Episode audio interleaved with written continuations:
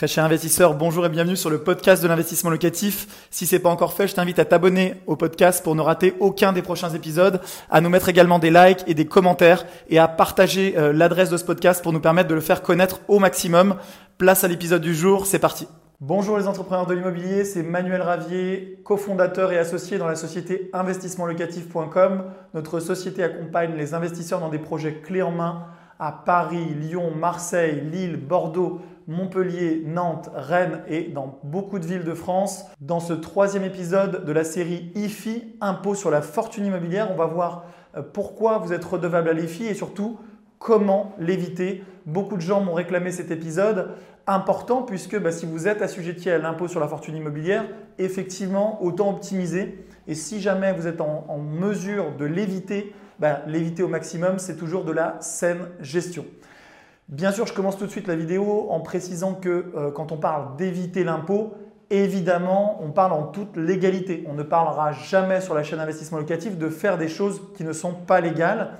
On parle d'optimisation de son patrimoine.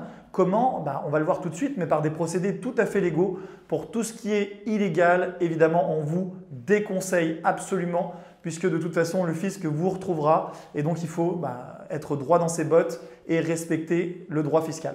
Alors, le premier conseil pour éviter au maximum l'IFI, bah, c'est quoi? Tout simplement, c'est de ne pas posséder ou peu d'immobilier. Alors, je sais, sur la chaîne d'investissement locatif, on aime développer des patrimoines importants. Donc, je vous rassure tout de suite, mon but ne va pas être de vous dire de ne pas investir dans l'immobilier. Simplement, pour éviter l'IFI, bah, il faut, euh, au 1er janvier euh, de chaque année, être dans un patrimoine net inférieur à 1,3 million d'euros pour tout ce qui va être bien immobilier ou titre de société qui détiennent de l'immobilier. Alors qu'est-ce que ça veut dire déjà patrimoine net? Patrimoine net, ça veut dire que l'IFI est basé sur la valeur des biens ou des titres de société qui détiennent de l'immobilier au 1er janvier, diminué des crédits immobiliers en cours qui bien sûr sont liés à ces biens immobiliers-là. Donc ça veut dire que tout simplement, si au 1er janvier votre patrimoine est sous 1,3 million, vous ne serez pas assujetti pour l'année à l'IFI. Bien sûr, j'enfonce des portes ouvertes. Ça veut dire quoi? Ça veut dire que si vous possédez des biens qui sont déjà payés ou pour lesquels vous avez déjà une grosse partie du bien sur lequel vous avez remboursé un crédit, et donc ils viennent gonfler votre patrimoine net, et eh bien vous pouvez très bien décider d'arbitrer dans votre patrimoine, dans votre portefeuille de biens, et donc de revendre ces biens qui sont payés à un, autre investisseur ou tout simplement à un acheteur qui va en faire sa résidence principale, récupérer le cash, puisque le cash n'est plus imposé euh, et les titres ne sont plus imposés puisque l'ISF a disparu, récupérer le cash et réinvestir dans un autre bien immobilier, cette fois-ci bien sûr à crédit, de manière à ce que ce bien euh, qui va être adossé à un crédit, bah, tout simplement ne rentre pas pour toute la partie liée au crédit dans votre base taxable à l'IFI. La logique aujourd'hui à garder en tête, c'est qu'il vaut mieux avoir des biens qui sont adossés à des crédits que des biens dont le crédit est déjà remboursé en tout ou partie. Ça veut dire que tout simplement, au bout de quelques années, quand vous voyez que vous avez remboursé des sommes importantes sur votre bien, ça peut être le moment de prendre vos plus-values, de récupérer le cash et de repartir dans un nouveau projet qui sera adossé au maximum à un crédit immobilier, donc qui ne rentrera pas jusqu'à ce que vous dépassiez à nouveau les, seuils de 1 300 000 euros dans la base taxable à l'IFI. C'est ce que je conseille à titre personnel à tous les investisseurs qu'on accompagne chez Investissement Locatif et qui ont des patrimoines conséquents. Je leur dis, lorsque votre bien est déjà payé ou qu'il est euh, en grande partie remboursé, que le crédit est en grande partie remboursé, bah peut-être que malheureusement c'est le moment de liquider, de revendre ce bien pour repartir sur de nouveaux projets que vous ferez bien entendu avec le levier du crédit. Ça, c'était le premier conseil que je pouvais vous donner. Pensez toujours qu'un bien remboursé n'est pas malheureusement le plus intéressant en matière de fiscalité en France. Et c'est bien dommage puisque bah, on est comme tout le monde, hein. on a tendance à s'attacher au bien. Euh, il y a un côté affectif. Mais euh, en matière d'investissement, il faut savoir arbitrer et laisser l'affect de côté, sauf si c'est votre bien à résidence principale ou un bien, bien sûr, un bien plaisir. Et dans ces cas-là, bah, vous assumez de payer plus d'impôts pour le facteur plaisir. Le deuxième conseil que je veux vous donner pour éviter l'IFI, c'est le conseil pour tous les entrepreneurs, les chefs d'entreprise, d'investir dans un patrimoine professionnel. On le voit, tout ce qui est bureau utilisé pour votre activité professionnelle ne rentre pas dans la base imposable à l'IFI.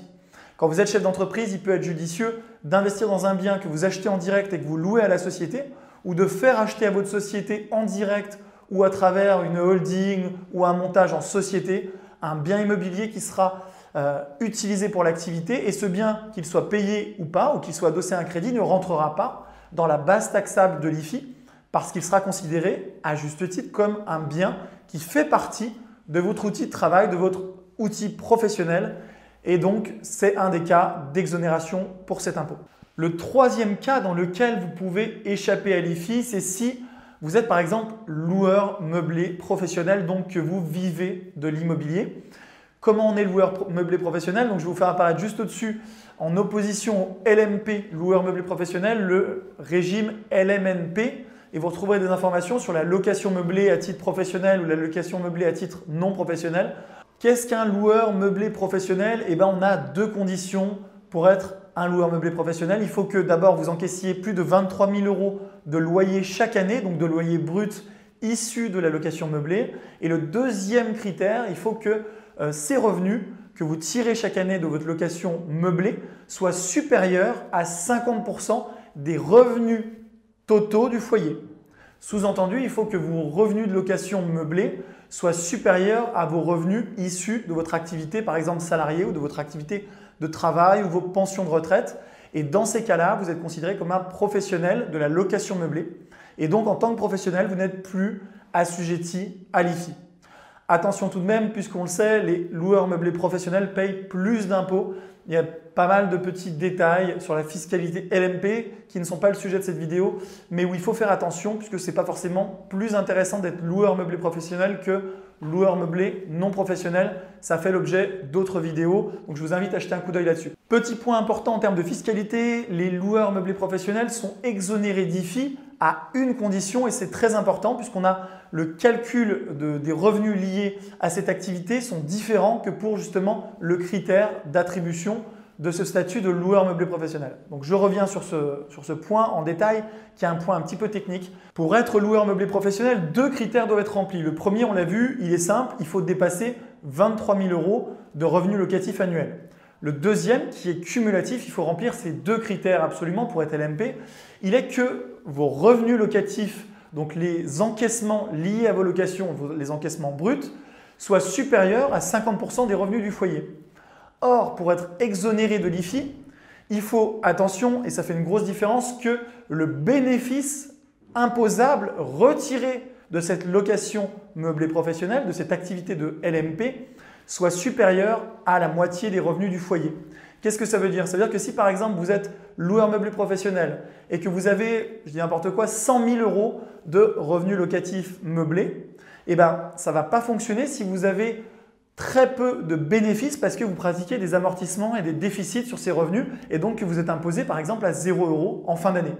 Puisqu'on le sait, lorsqu'on est LMNP ou LMP, on peut déduire énormément de choses au réel de manière à avoir une base imposable quasi nulle, si ce n'est une base imposable à zéro pendant plusieurs années. Dans ces cas-là, les critères pour être exonéré de l'IFI, eh ben, ils sont que vos bénéfices imposables issus de la location meublée soit supérieur à vos revenus issus du travail. Attention à ce petit détail qui peut faire une grosse différence. Enfin, le quatrième cas qui peut vous permettre d'être exonéré de l'IFI, c'est tout simplement le mécanisme de la transmission de votre patrimoine. Si vous faites des donations à vos enfants ou à vos petits-enfants, par définition, les biens qui font l'objet de la donation sortent de votre base taxable et donc vous ne serez plus assujetti sur ces biens à l'IFI puisqu'ils vont rentrer dans le patrimoine de vos enfants ou de vos petits-enfants. Si vous faites une donation de l'usufruit à un enfant majeur, par exemple, c'est l'usufruitier qui va devoir inclure le bien dans sa base taxable. Ça peut donc être une solution idéale pour conserver un bien dans le patrimoine familial tout en le sortant de votre base imposable à l'IFI. Attention tout de même sur ce point-là, si on ne peut pas justifier de la nécessité pour l'usufruitier de tirer parti de ses revenus, alors l'administration fiscale peut le qualifier d'abus de droit et donc vous retoquer. Donc faites très attention là-dessus. Je vous invite sur ce point-là à demander conseil à votre notaire qui est la personne la mieux à même de vous conseiller sur tout ce qui est transmission et donation. Un grand merci d'avoir suivi cet épisode jusqu'au bout. Je te donne rendez-vous pour un prochain épisode. Si c'est pas le cas, abonne-toi au podcast, partage-le, mets-moi un like. Et tu peux également retrouver plus de conseils sur YouTube avec plus de 300 vidéos de conseils gratuites. En ce moment, une vidéo par jour. Rejoins-nous là-bas aussi et à très bientôt. Ciao